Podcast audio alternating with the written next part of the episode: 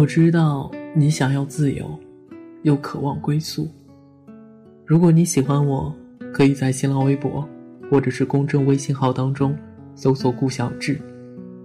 感谢来自不同地方、相同的你们。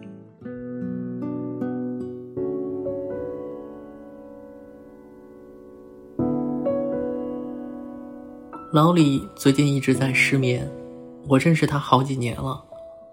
头一次见他，颓废的像失去了全世界。而这一切的一切，要从他那段谈了三年的恋爱说起。当初是姑娘追的老李，一开始，老李对他没有什么感觉，但时间久了，就渐渐的习惯了他天天在自己身边咋咋呼呼。后来两个人就顺理成章的在一起了。都说女孩子的喜欢是加分制，男人的喜欢是减分制，可在老李身上完全不存在。他对女朋友越来越好，游戏玩到尽兴的时候，也会因为女朋友而中断。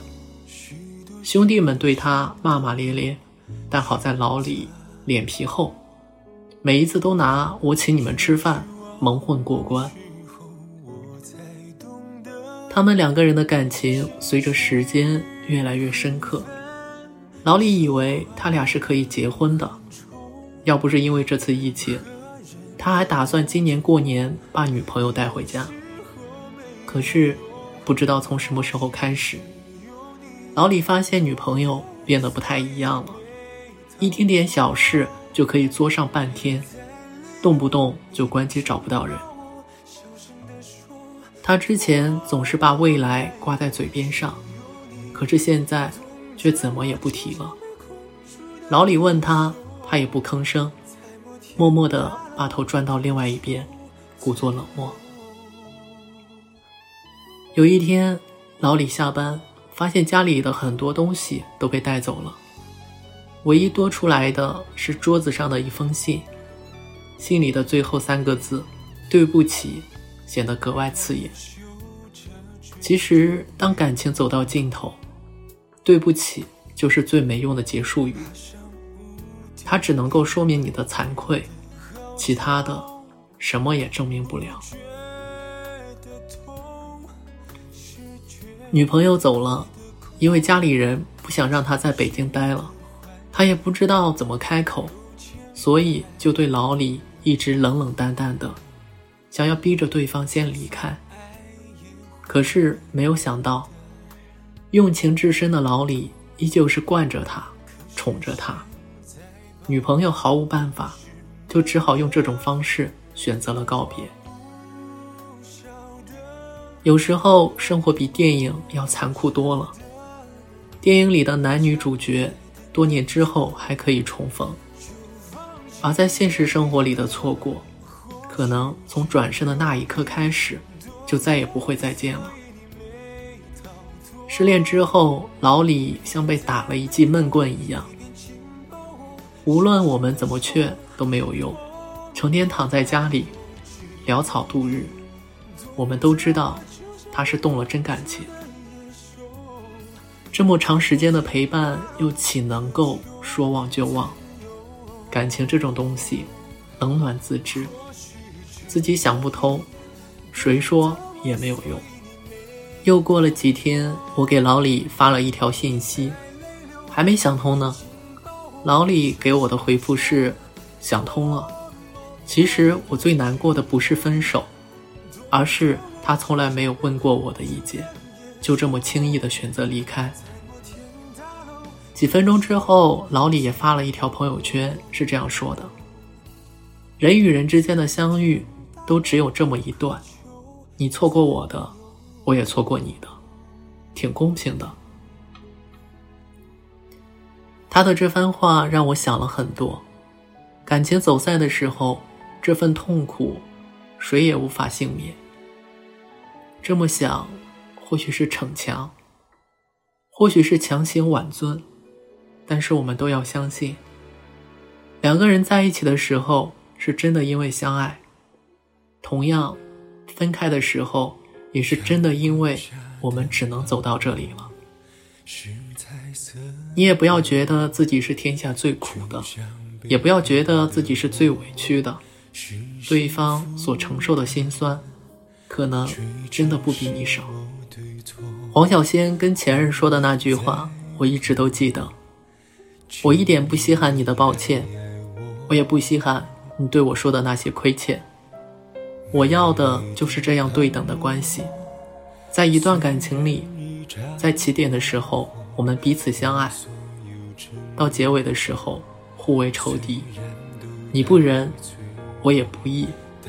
我要你知道，我们始终势均力敌。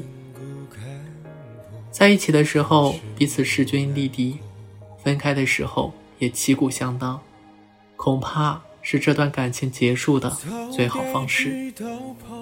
当你因为失恋夜不能寐的时候。他不可能没心没肺到夜夜笙歌。当你在某个瞬间想起他的时候，他也不会立刻的就把关于你的记忆清空。你祝福他找到良人的时候，他也会诚恳的希望你未来可期。别把自己想的那么不堪，也别觉得自己不重要。分开这件事情不可避免的时候，那么分开后的姿态。请尽情的保持乐观。我其实一直以来都很欣赏洒脱点的爱情观。分开后的哭哭啼啼是人之常情，但偏偏有些人会在自己失恋之后全盘的否定自己。他会觉得这段感情只有自己放不下，只有自己是个弱者。其实有的时候并不是这样的。因为没有人会把爱情当作赌注，也没有人因为真的勇敢到自己不怕输。我们活在这个世界上，会忘记很多人，也会被很多人轻易的忘记。但我愿意相信，每一次我们说喜欢的时候是真的，每一次雄心勃勃讨一个人欢心的时候也是真的。虽然愿望有的时候会落空。但是，爱情妙就妙在它会让你拼尽全力，即便分开的时候，也会记得当初是多么用力的牵过彼此的手。我错过你了，是一句很令人难过的话。但你错过他的时候，他也错过你了。你的难过，你的不舍，你的怀念，他或许在另外一个平行时空里。也在感同身受着，勇敢一点，记住相爱的美好，记住告别的不舍，别妄自菲薄，更别恶语相向。你们认真爱过，你们在用力告别，这段感情的戏份，你们都有参与。这样想一想，也觉得公平的很。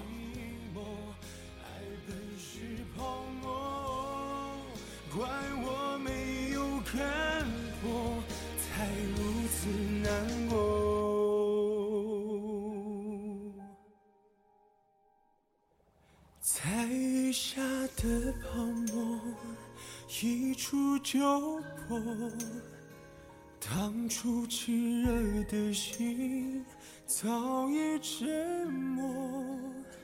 说什么你